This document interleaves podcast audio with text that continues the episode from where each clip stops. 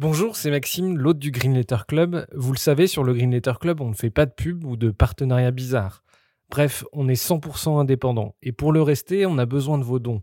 Alors n'hésitez pas à nous donner un petit coup de pouce sur Tipeee, vous trouverez le lien dans la description de l'épisode. Et pour se financer, on organise aussi des fresques du climat ou de la biodiversité et des conférences sur les questions climatiques. Si ça vous intéresse, n'hésitez pas à nous écrire. Un grand merci du fond du cœur et bonne écoute.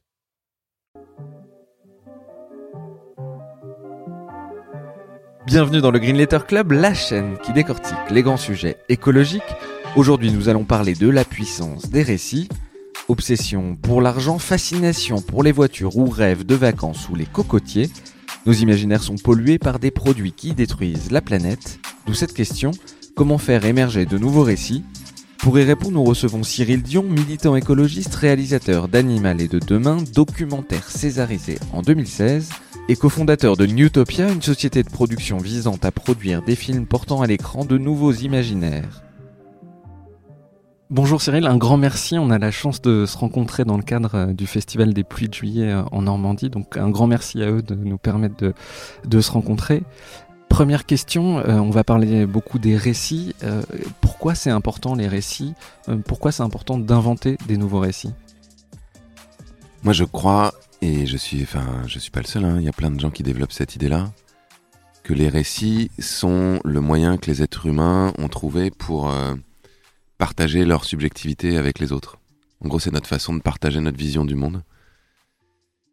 c'est même plus que ça, c'est notre façon de euh, synthétiser, formuler notre vision du monde, notre perception du monde, et de la partager avec les autres. C'est la romancière Nancy Houston qui dit raconter des histoires pour les humains, c'est notre façon d'être au monde. Et, et donc on est un peu des machines à raconter des histoires, on passe notre temps à faire ça. On passe notre temps à, à regarder le réel depuis notre fenêtre, c'est un peu le mythe de la caverne de Platon, à le voir donc de façon assez parcellaire, on en voit seulement des bouts, et ces bouts, on essaye de leur donner du sens, de les agencer, dans quelque chose qui souvent a un début, un milieu, une fin, et ce qu'on appellerait une arche quand on parle d'écriture dramatique, par exemple de films ou de séries, mais qui en fait est une trajectoire de sens. Et ce qui est intéressant, c'est que donc on utilise ces histoires, ces récits pour partager avec les autres notre vision du monde. Bah, tu vois, moi je vois le monde comme ci, comme ça, comme ça. Et parfois, il y a des gens qui adhèrent aux histoires qu'on leur raconte et qui se mettent à les, à les faire leur. Et ce que dit par exemple un type comme euh, Harari, c'est que plus on est nombreux à adhérer à la même histoire, au même récit, plus ensuite on est nombreux à obéir aux mêmes règles, aux mêmes lois, aux mêmes normes, parce que ces récits deviennent collectifs. Et quand ils deviennent euh, largement collectifs, ils peuvent euh, se transformer en structure politique, en structure économique, en structure religieuse. Le christianisme ou l'islam ou le judaïsme, ce sont des histoires. Le communisme, le fascisme ou le capitalisme, ce sont des histoires. Donc aujourd'hui, on, a besoin de prendre conscience que nous, on vit dans un récit, enfin on vit dans plusieurs récits, mais il y a quand même un récit dominant qui donne une sorte de direction à, nos sociétés, et que ce récit n'est qu'un récit. Donc ça, n'est pas une réalité immuable. Et donc si euh, ce récit a été élaboré par des humains, ben, ça veut dire que les humains peuvent le changer, ou que d'autres peuvent euh, décider de, de, de faire émerger d'autres récits. Alors justement, c'est quoi les, récits dominants contre lesquels euh, il, faut se battre? Bah, Aujourd'hui, le récit dominant, c'est le, récit qui tourne autour du capitalisme, de la croissance, du matérialisme, de cette idée que euh, l'être humain et la nature sont des entités un peu séparées, que la nature, ce qu'on a coutume d'appeler la nature, parce que Philippe Descola serait pas content, mais euh, est un peu au service des humains. C'est-à-dire que c'est une sorte de gisement de ressources qu'on peut utiliser euh, autant qu'on veut pour faire marcher la croissance économique. Que euh, le but de nos sociétés, c'est ça, c'est d'avoir de, plus en plus de richesses matérielles, de plus en plus qui passent donc par de plus en plus de croissance, de plus en plus de progrès technologiques, qui va nous apporter de plus en plus de, de possessions matérielles, de confort. Euh, et dans ce récit, il y a quand même l'idée que nous, on est des agents productifs, quoi, qu'on est un peu des producteurs consommateurs, qu'on est là pour faire tourner la machine, à la fois sur le volet productif et sur le volet de la consommation, puisque, comme on l'a vu pendant la pandémie, dès qu'on arrête de consommer, ça commence à embêter un peu tout le monde. Donc ça, c'est le récit qui, d'une certaine manière, a gagné un peu la bataille des récits face au communisme, justement, ou au fascisme, qui se sont affrontés à la fois militairement et, et philosophiquement. Euh, par exemple, quand euh, je raconte toujours ça, mais quand les Américains ont gagné la guerre, enfin quand euh, les Américains ont négocié avec les Européens après la, Deuxième Guerre mondiale les termes du plan Marshall et de la reconstruction de l'Europe, ils ont négocié en échange de milliards qu'ils allaient investir de disposer de 60% des droits de diffusion sur les écrans de cinéma européens. Et quand euh, Eric Johnson, donc, était le, patron à la fois de la, chambre de commerce et de, l'industrie cinématographique, est retourné au Congrès pour justifier en fait la négociation qu'il avait fait avec les Européens, il a dit le cinéma est et doit être une arme contre le communisme. Donc c'était vraiment une façon de la remporter une bataille euh, culturelle d'une certaine manière. Et c'est très intéressant parce que c'est ce que tu as écrit, cet exemple, moi, il m'a beaucoup frappé. C'est que euh, on a l'impression que c'est les Européens, que c'est les Américains qui ont libéré euh, le continent européen euh, pendant la Seconde Guerre mondiale, alors qu'à la, à la perception en 1945, c'était pas du tout cette image qui prédominait? Bah, c'est là où tu vois que justement les, les récits ont une force de, de, suggestion et de transformation presque de l'histoire. quand tu regardes les chiffres, euh, il est à peu près évident que ceux qui ont été déterminants pour gagner la guerre, c'était l'URSS. C'est eux qui ont été euh, les plus nombreux en termes d'engagement de, soldats, euh, qui ont sur le front remporté les, batailles décisives. Et les Américains sont vraiment arrivés à la fin. Alors c'était très utile et c'est ça qui a, fini d'achever les, Allemands. Mais c'est quand même les Russes qui leur ont fait subir le plus de pertes. Oui, c'est à peu près, pour donner des ordres de grandeur, c'était à peu près entre 10 et 12 millions de Russes qui sont morts pendant la Seconde Guerre mondiale euh, versus 400 000 euh, Américains. Oui, oui, et puis quand on regarde encore une fois les pertes qui ont été infligées à l'armée allemande par les, armées euh, ou américaines ou russes, c'est incomparable. Et donc, il y a eu une série de sondages qui a été faite dans plusieurs pays européens, donc en France, en Angleterre et en Allemagne, après la guerre pour dire, selon vous, qui a été vraiment déterminant pour gagner la guerre. Et en 1945, tout le monde disait les Russes. Et petit à petit, ça s'est mis à évoluer. Et là, aujourd'hui, donc dans les, la décennie 2010, quand on demandait euh, la même chose aux gens, donc les Français et les Allemands disaient les Américains, sans conteste, puis les Anglais disaient les Anglais, parce que c'est les Anglais quand même. La bataille d'Angleterre. Et il se trouve que dans l'intervalle, il y a eu je ne sais combien de films, de séries qui ont glorifié l'engagement des Américains et leur, euh, et leur rôle décisif justement pendant la guerre. Et je pense que ça n'est pas pour rien dans la perception qui a totalement changé euh, dans les populations. Oui, alors qu'à l'inverse, il n'y a aucun film sur, ou quasiment aucun film sur euh, la Russie, peut-être Stalingrad. non, parce que, oui, et encore, mais les Russes ont perdu, enfin, la l'URSS a perdu la bataille idéologique. Tout comme euh, dans les récits, en règle générale, ce sont les vainqueurs qui imposent leur euh, vision du monde et leur récit aux vaincus. Et donc c'est vrai pour les victoires militaires, mais a priori c'est vrai aussi pour les victoires culturelles. Je t'ai souvent entendu dire qu'il y avait une, une standardisation de l'imaginaire. Qu'est-ce que ça veut dire?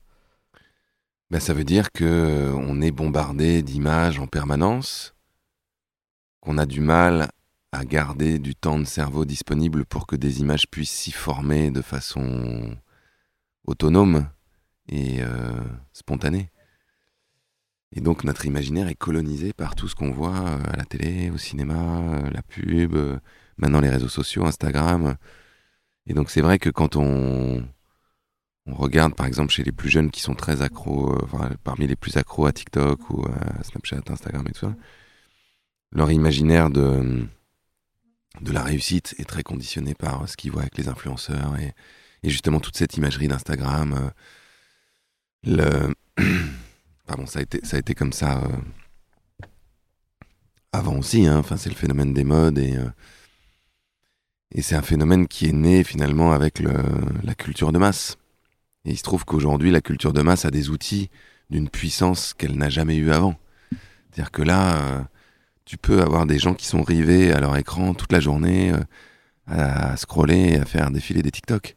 Et donc, si tu veux leur faire passer des messages, si tu veux leur faire passer des, représentations du monde, des imaginaires, c'est très efficace.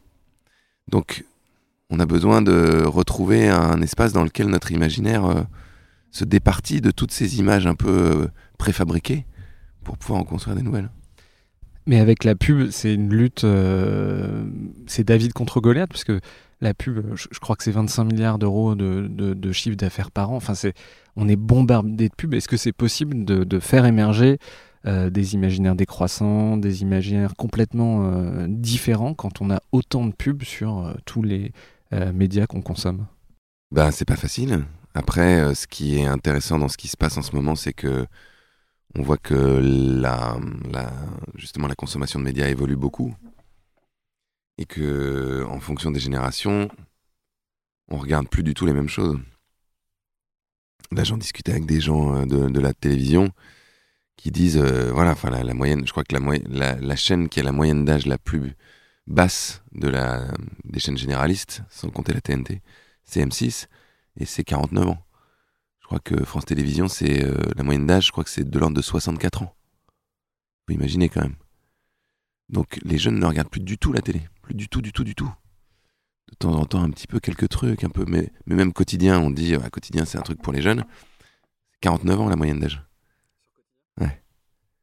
Donc euh, il y a une vraie rupture et le fait que les, les jeunes aujourd'hui soient plus sur les réseaux sociaux, plus euh, sur YouTube ou sur Internet et tout ça, ça fait que euh, ils sont pas exposés forcément aux mêmes pubs. euh, ils ont quand même la possibilité un peu, parce que bon, c'est quand même euh, les réseaux sociaux sont quand même faits pour capter notre attention et pas nous lâcher, mais ils ont un tout petit peu plus de latitude de choix, de se dire euh, je vais chercher mon contenu moi-même. Ça c'est intéressant. Et puis le but c'est de créer des nouveaux médias. Je sais que tu vas interviewer par exemple Paloma de Blast, donc qui est un média indépendant. ça c'est possible de créer des médias indépendants qui passent des messages qui sont pas standardisés.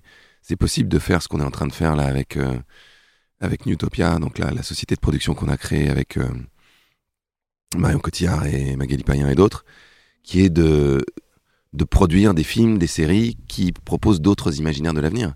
Là, nous, notre but, c'est ça.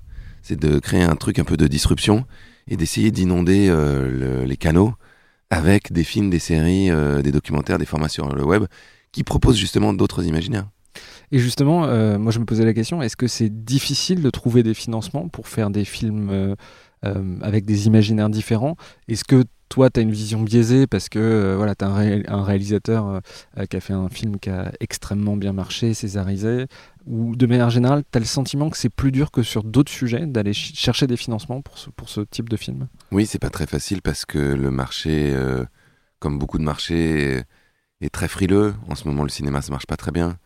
Euh, les plateformes se multiplient, donc il y a aussi euh, un raidissement dans les plateformes en se disant euh, il faut qu'on fasse des choses très populaires qui attirent beaucoup de monde. donc il y a tendance à aller chercher des vieilles recettes.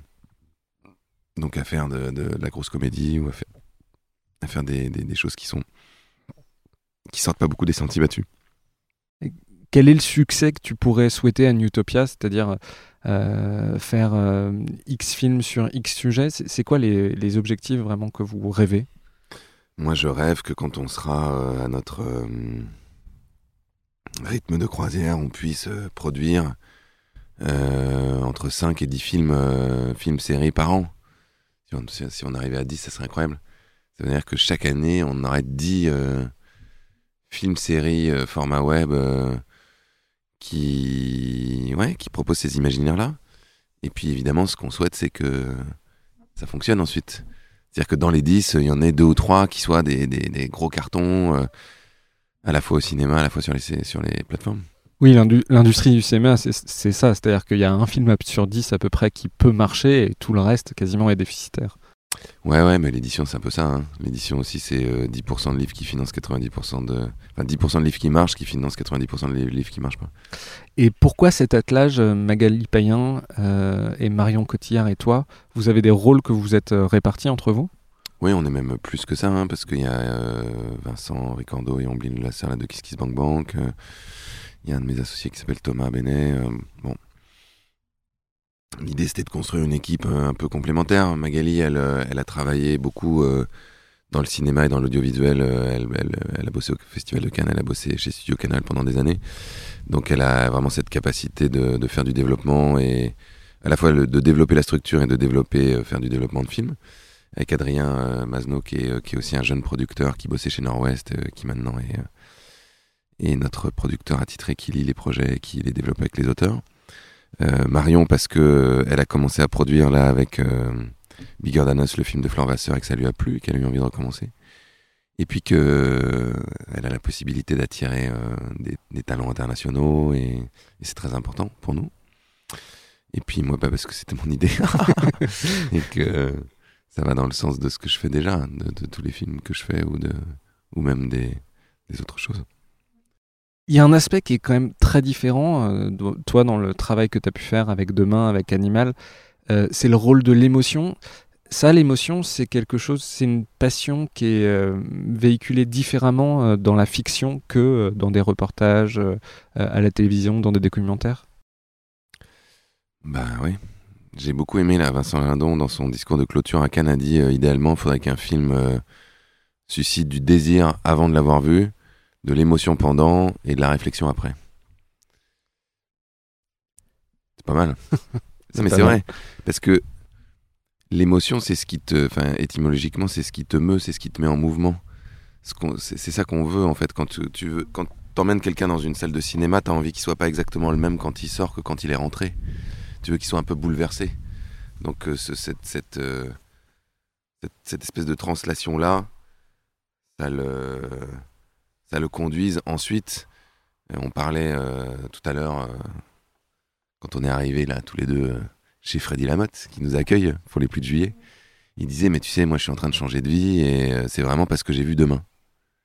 Et ça a été une espèce de bascule pour moi dans un engagement. Il y a plein de gens qui ont vécu ça. Et ils l'ont vécu parce que d'abord, ils ont été émus.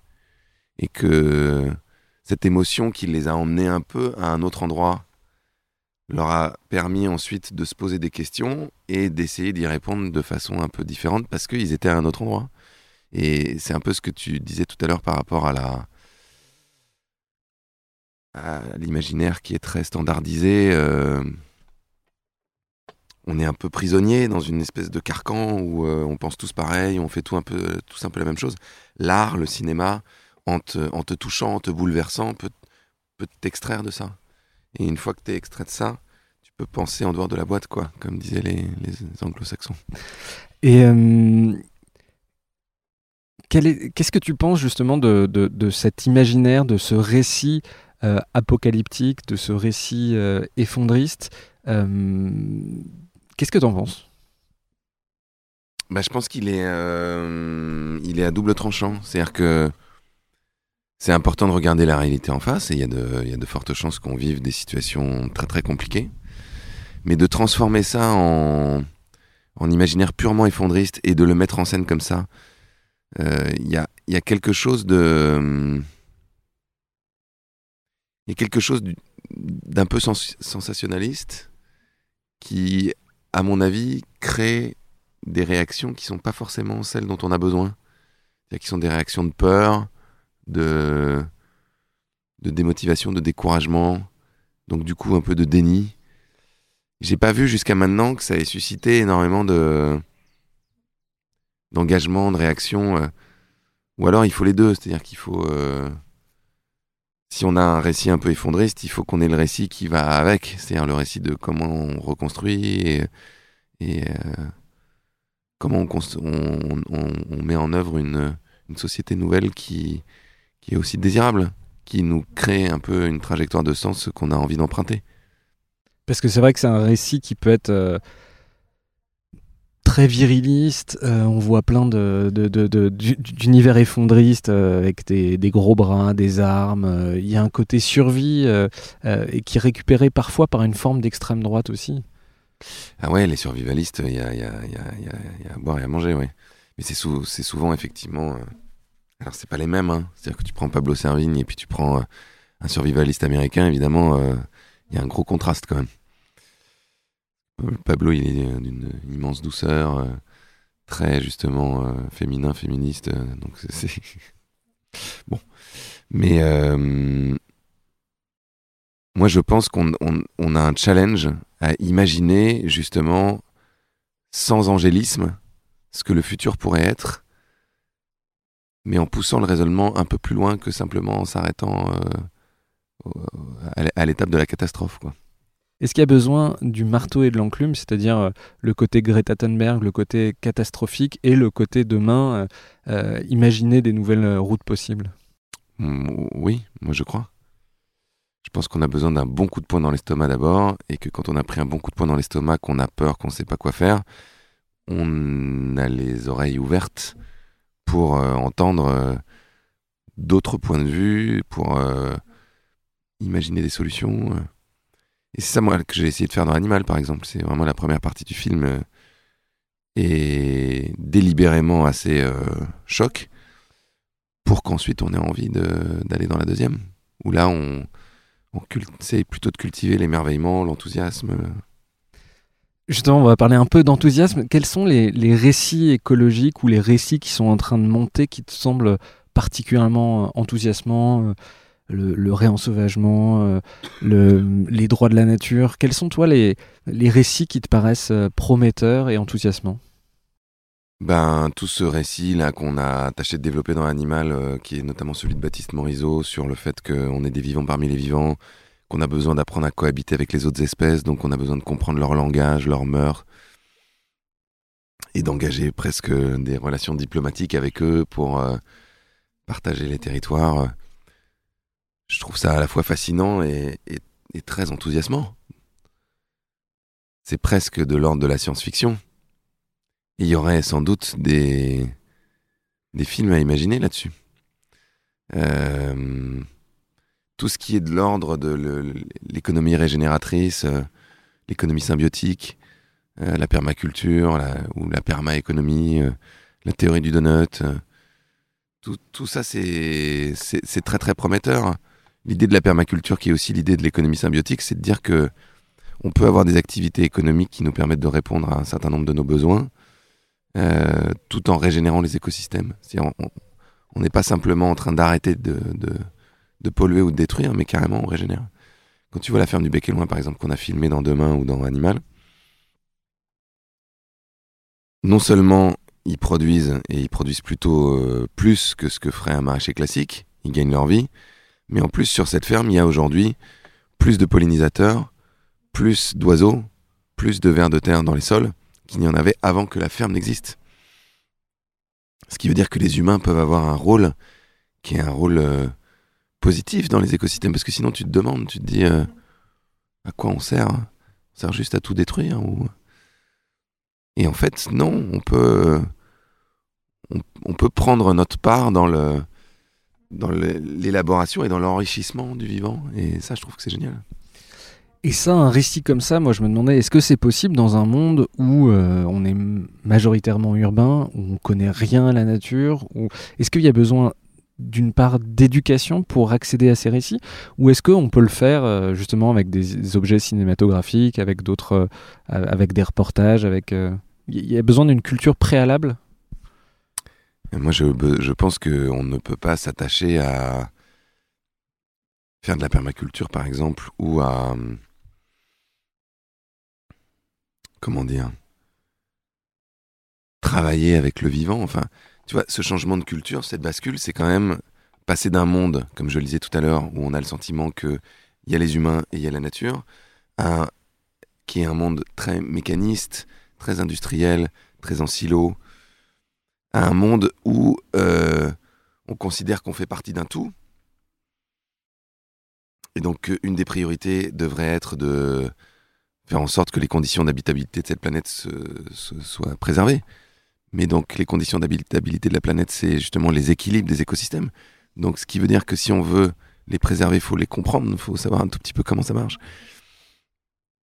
Et pour avoir envie de savoir comment ça marche, il faut quand même qu'on puisse y aller qu'on puisse euh, être en contact avec ça. On, dit souvent qu'on protège ce qu'on aime et on aime ce qu'on connaît.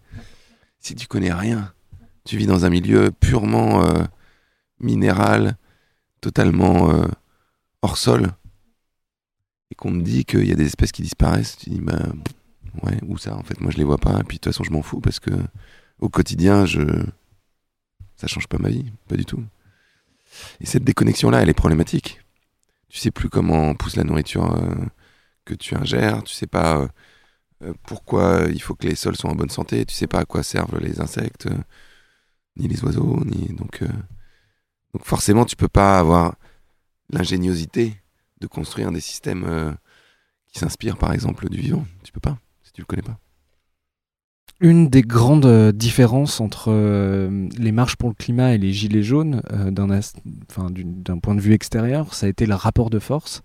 On a l'impression que les marches pour le climat, elles arrivent à obtenir pas grand-chose, alors que les gilets jaunes, politiquement, ont réussi à obtenir des choses. Est-ce qu'on n'est pas obligé de passer par un rapport de force pour obtenir des vraies avancées sur, euh, sur tous les sujets écologiques et, quel récit donner à ce rapport de force? On a l'impression souvent que le rapport de force est vu comme un, un désordre, quelque chose de très négatif et pas comme une résistance. Est-ce que là, il y a un récit à dessiner, il y a quelque chose à faire? Si tu veux, la bascule dont on a besoin dans notre société là, c'est une bascule qui est, qui est de l'ordre plutôt de la métamorphose. C'est pas de l'ajustement. C'est pas euh, aux confins du, système, on va un peu améliorer les choses et on va faire du développement durable et ça ira. C'est une sorte de révolution co- copernicienne. Si tu regardes les moments dans l'histoire où on a eu des révolutions co- coperniciennes, par exemple au moment où on passe d'un système monarchique à un système représentatif, qui change complètement notre système politique, notre façon de penser la société, euh, la- la façon dont s'exerce le pouvoir. Si tu penses à une, euh, passer d'une société où il y a l'esclavage à une société où il n'y a plus l'esclavage, c'est pareil, c'est des, des grosses transformations. À chaque fois, qu'est-ce qui se passe? Tu as des récits nouveaux qui émergent. C'est-à-dire, tu as des gens qui sont capables de penser le monde autrement que comme il est. Martin Luther King, quand il dit I have a dream, je rêve qu'un jour mon fils vive dans un pays où il aurait les mêmes droits que les hommes blancs. Ça, c'est une façon d'imaginer le monde autrement que comme il est. Ces récits peuvent aussi s'incarner dans des œuvres d'art. Ces récits peuvent aussi s'incarner dans des initiatives. On parlait de permaculture tout à l'heure. Bah, c'est une forme de nouveau récit de l'agriculture. Donc, toutes les initiatives, d'une certaine manière, qui essaient de réinventer la société, ce sont des récits nou- nouveaux qui émergent. Ça, c'est une chose. Une deuxième chose, ce sont les rapports de force. Et des rapports de force qui peuvent être non violents ou violents. Dans tous les exemples qu'on s'est donnés là, euh, la Révolution française, bon, ils sont pas allés faire un sit-in, tu vois, ils sont pas allés faire Extinction Rebellion, on va s'enchaîner devant euh, les grilles du château. Il y a eu un, euh, affrontement physique, militaire. Euh, la fin de l'esclavage, c'est pareil. Ça commence par des émeutes dans les plantations. si tu penses à l'indépendance de l'Inde, il y avait Gandhi, certes, mais il y avait aussi des gens qui faisaient de l'action directe, qui allaient saboter les lignes de train. On pourrait penser à, la résistance en France, on pourrait penser aux suffragettes en Angleterre. Et tu as un troisième élément qui, pour moi, est un catalyseur des deux premiers, qui sont les circonstances historiques. Typiquement, le droit de vote au Royaume-Uni, tu as des gens qui ont été capables de penser le monde de façon différente, où les hommes et les femmes seraient égaux. Tu as des rapports de force, et donc des rapports de force non violents, avec des marches, avec des, avec des sit-ins, avec des actions euh, de désobéissance civile, mais aussi des actions plus violentes où les suffragettes vont péter des vitrines, incendier des bureaux de poste, mettre euh, des bombes devant chez le Premier ministre. Et puis tu as la Première Guerre mondiale qui finit par cranter tout ça, qui finit par euh, catalyser dans le sens où euh, les hommes partent à la guerre, les femmes prennent la main sur tout un tas de secteurs de, la société, et il y a un déséquilibre démographique qui se fait. Et donc au sortir de la guerre, c'est difficile de considérer que c'est encore des citoyennes de seconde zone. Bah, là, on est dans la même situation. Si tu veux. On a besoin que des récits nouveaux émergent. On a besoin qu'il y ait des gens qui inventent d'autres façons euh, de faire de l'agriculture, de produire de l'énergie, euh, de créer de la monnaie, euh, de construire des villes, de faire de l'urbanisme, etc. On a besoin de rapports de force très puissants. Et aujourd'hui, ces rapports de force sont nuls, nuls, nuls. C'est-à-dire que quand tu as 30 000 personnes dans la rue à Paris, ça ne fait peur à personne. Mais strictement à personne. Quand tu fais de la désobéissance civile pendant une journée pour aller bloquer un entrepôt total, ils s'en foutent, mais vraiment, mais tellement, quoi. Euh, quand tu fais, euh, justement des tentatives de rapport de force politique euh, et que tu vois que tu as 70% d'abstention chez les 18-35 ans qui sont théoriquement ceux qui regardent le monde différemment, bah tu te dis bah en fait le rapport de force il n'existe pas. Donc aujourd'hui on a besoin que tout ça augmente, c'est-à-dire qu'il faudrait y avoir plutôt 3 millions de personnes dans les rues, il faudrait avoir plutôt de la désobéissance civile ciblée sur des sujets précis euh, qui font l'objet de mobilisation par exemple au Parlement sur un calendrier parlementaire. il faudrait qu'il y ait des bras de fer euh, politiques puissants avec des gens qui vont voter. Il faudrait qu'il y ait plus d'action en justice. Il faudrait qu'il y ait, pourquoi pas, comme le dit Andreas Malm, du sabotage, euh, aller saboter des pipelines, faire de l'action directe, comme le faisait la résistance, par exemple. Si on considère qu'il faut résister euh, aux industries fossiles, aujourd'hui, théoriquement, si on, construit à nouveau des, des infrastructures, que ce soit charbon, pétrole ou même gaz, c'est criminel. Oui, parce qu'elles ont des durées de vie euh, de 40, 50, 60 ben ans. Oui, et l'Agence internationale de l'énergie a dit aujourd'hui il faudrait qu'il n'y ait plus une seule infrastructure fossile qui soit construite si on veut rester en dessous de 1,5 degré. Ça, on le sait. Hein Donc si tu en construis encore là en 2022 ou 2023, c'est carrément criminel parce qu'on sait aussi que ça va avoir un impact considérable sur le changement climatique. Est-ce qu'on a besoin de héros? Est-ce que c'est aussi quelque chose que vous, vous cherchez quand vous financez des films, quand vous faites des films? On a besoin que cette cause, elle soit incarnée? Ah bah Une bonne histoire, c'est des bons personnages aussi. Hein. Donc euh, évidemment, nous les humains, on passe notre temps à s'identifier euh, à d'autres, que ce soit des gens dans notre entourage ou justement des figures. Donc oui, on a besoin de héros, mais on a aussi besoin de réinventer euh, ce qu'on entend par héros. Arrêter d'héroïser justement euh, des mâles blancs euh, riches qui misogynes et qui font de la castagne. Et d'héroïser plutôt d'autres types de personnages. Ce qu'on voit déjà. Hein. Quand tu regardes une série comme Euphoria, les deux héroïnes principales sont lesbiennes et il y a un des deux qui est, qui est carrément trans.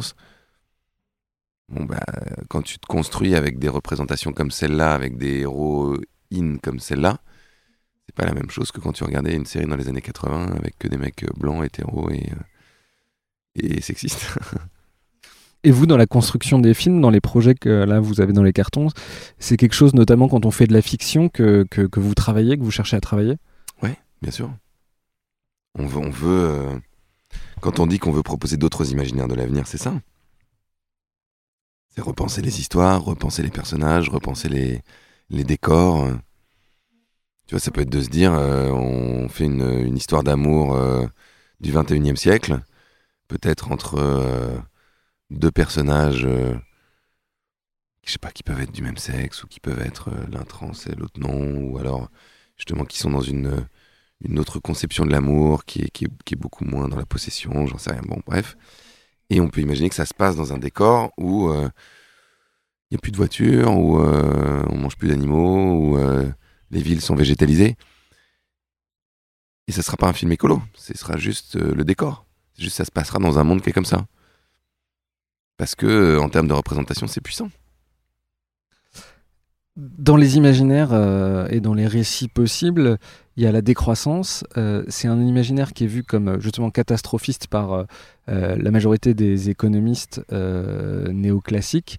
En revanche, c'est une question qui est aussi vue de manière heureuse, notamment chez Illich, chez Gort, chez Pierre Rabhi.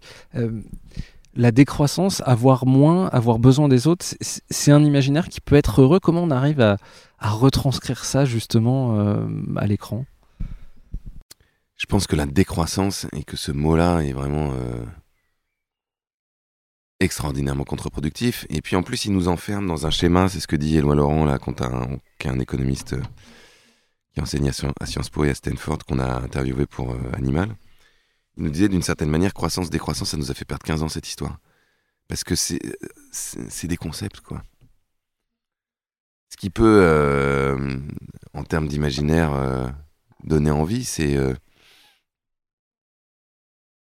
quelque chose qui est plus de l'ordre de la sobriété heureuse, c'est de se dire euh, on déplace la question du sens et la question du bonheur sur un autre terrain que celui de la possession matérielle et de, et de la capacité à avoir de l'argent.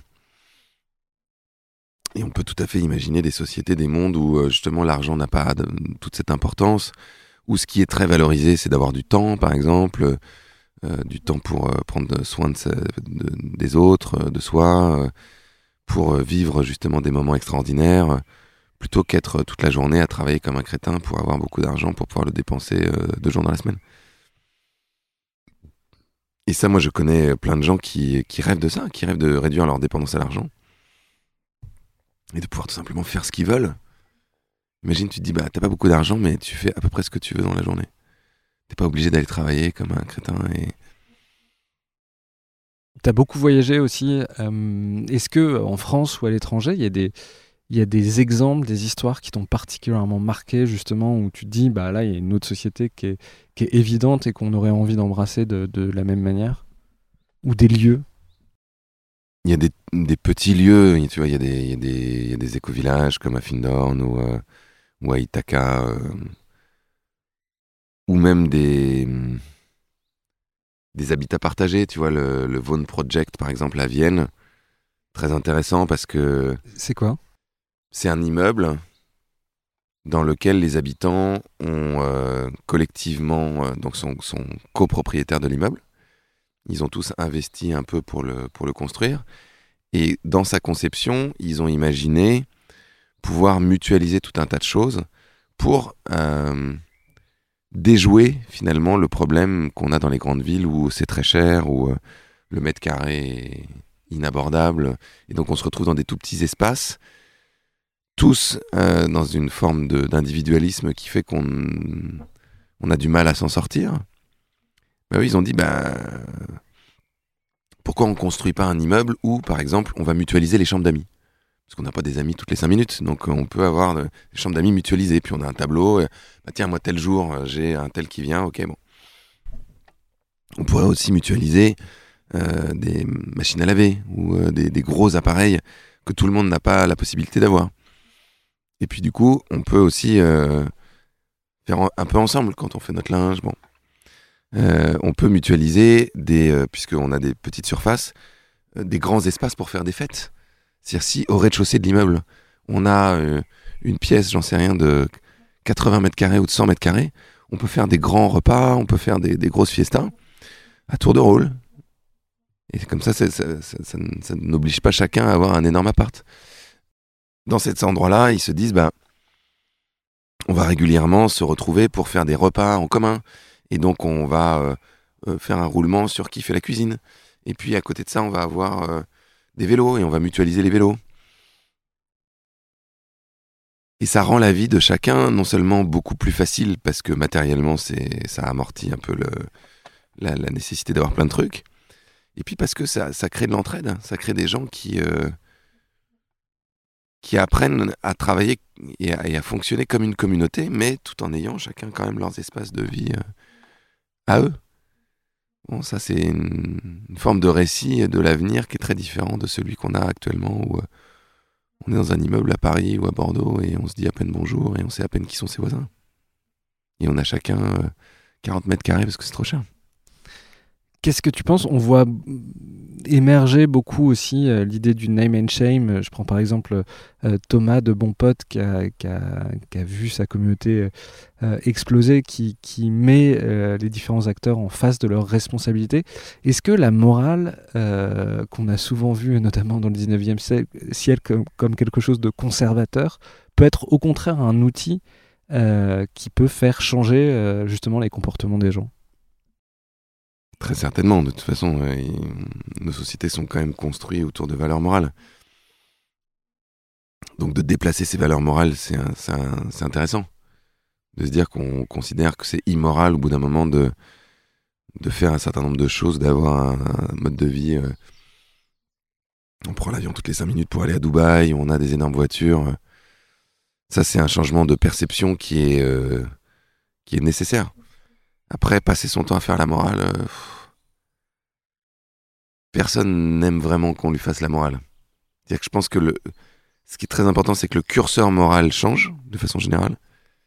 Mais c'est très important aussi d'arrêter de faire la morale et de se faire la morale les uns aux autres, je crois.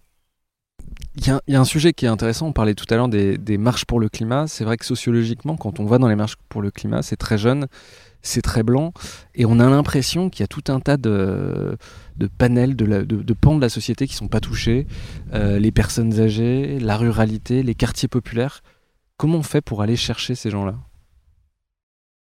Je sais pas s'il faut aller les chercher en fait.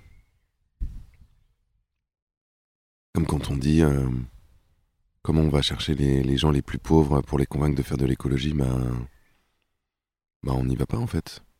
Parce que c'est les plus riches qui sont les plus polluants. Tu regardes les émissions de gaz à effet de serre, 50% des, des émissions, c'est les 10% les plus riches. Donc il faut d'abord que les riches bougent en fait. Et que ensuite, ils aident les plus pauvres. là, c'est aussi le, gouvernement qui a besoin de faire ça. En mettant en place un certain nombre de solutions qui sont à la fois écologiques, mais justes socialement. Quand tu vas, isoler le logement de, personnes qui sont euh, dans des HLM, euh, tu leur rends bien service euh, à tous les niveaux. C'est-à-dire que s'ils peuvent payer beaucoup moins cher de facture d'électricité, c'est cool. Si tu mets en place des systèmes de transport qui permettent à des gens qui sont pardon, à des gens qui sont obligés d'avoir deux voitures, de pouvoir se déplacer en transport en commun ou en vélo, et en vélo électrique par exemple, et que ça leur coûte beaucoup moins cher. Là aussi, tu leur rends service. si tu réduis la pollution de l'air, euh, bah, tous les gens qui vivent autour du périph, euh, tu leur rends service aussi. Je pense qu'il faut d'abord faire ça. Et puis après, je crois que faut aussi partir de là où sont, où sont les gens, quoi et leur donner de la responsabilité. Nous, ce qui a vraiment marché de façon incroyable euh, pour la Convention citoyenne, c'est qu'on a pris des gens qui étaient tirés au sort, et il y en avait qui étaient ruraux, il y en avait qui étaient euh, euh, qui habitaient des quartiers populaires, il y en avait qui étaient climato-sceptiques. Simplement, on leur a donné à un moment le, la responsabilité d'élaborer un plan pour nous sortir d'une situation très grave qu'on avait aussi pris le temps de leur expliquer. Bah, ils s'y sont mis. Hein. En fait, les gens ont besoin aussi qu'on leur laisse du pouvoir de faire les choses, qu'on leur laisse l'initiative, qu'on leur fasse confiance, plutôt que de décider pour eux. Ce que la plupart des gens n'ont pas envie de faire, c'est ça. Et pourquoi est-ce que ces gens-là ne se mobilisent pas forcément au quotidien? Peut-être aussi parce qu'ils ont l'impression que ça sert à rien. Peut-être parce qu'ils voient les autres marcher et qu'ils se disent bon bah ça n'a pas l'air de beaucoup changer les choses. Parce que justement, à ce niveau-là, on est dans une sorte de récit démocratique où on vote une fois tous les cinq ans et en fait, les gens ont, pas vraiment de. Enfin, le, le, démos, le peuple a finalement que très peu de prise sur la réalité. Oui. Toi aussi, tu as remarqué. ben oui. La plupart des décisions publiques sont orientées par les intérêts privés aujourd'hui. Donc, euh, quand tu votes pour quelqu'un, tu peux légitimement te dire euh, est-ce que c'est vraiment bien utile tout ça? Après, là où le raisonnement a ses limites, c'est que euh, quand il y en a qui viennent avec des vraies propositions, là par exemple aux dernières législatives, avec quand même un groupe d'alliance à gauche, euh, enfin de gauche écolo, qui est vraiment une. ouais, un vrai programme et quelque chose de solide sur tous ces sujets-là. Et il y a eu quand même eu beaucoup d'abstention, donc il faut quand même être capable de discerner quand euh, quand il y a un programme qui vaut le coup ou pas. Quelle est la chose, la chose qui te semble la plus importante aujourd'hui? Euh, D'aimer et d'être aimé. C'est ce que dit Éloi Laurent dans le film, là, dans Animal. Je pense que le plus important, c'est de vivre. C'est-à-dire que tu peux... Euh, faire des projections sans fin sur est-ce que tout va s'effondrer, est-ce que si, est-ce que ça. Fondamentalement, euh, le but de la vie, c'est de vivre, et je pense que la finalité de nos sociétés, ça devrait être de perpétuer la vie, c'est-à-dire de permettre euh, à la vie de d'exister le plus longtemps possible, sous toutes ses formes. Et pour avoir envie de faire ça, je pense qu'il faut euh, avoir un peu d'amour quelque part. D'amour de soi, d'amour des autres et que tout ça soit disponible ensuite pour, euh, pour prendre soin un peu. On est dans des- sociétés tristes, je rebondis parce que Delphine Bateau parle des terriens contre les destructeurs. C'est un avis que tu partages, c'est qu'il y a des, des forces de la destruction euh, face à des, à des citoyens euh, normaux. Ouais, ouais, oui, absolument, ouais. Et je pense que de plus en plus, il va falloir choisir son camp. Se demander si on veut vraiment euh, préserver la vie ou si on veut continuer à participer à la détruire, même involontairement. hein. La plupart des gens, c'est ils ne le cherchent pas. Simplement, on va être obligé de plus en plus de d'interroger nos activités, de se demander ce qu'on fait, à quoi ça sert, euh, pourquoi on le fait et si on veut continuer. Cyril Dio, un grand merci d'être venu dans le Green Letter Club Avec plaisir. et à bientôt.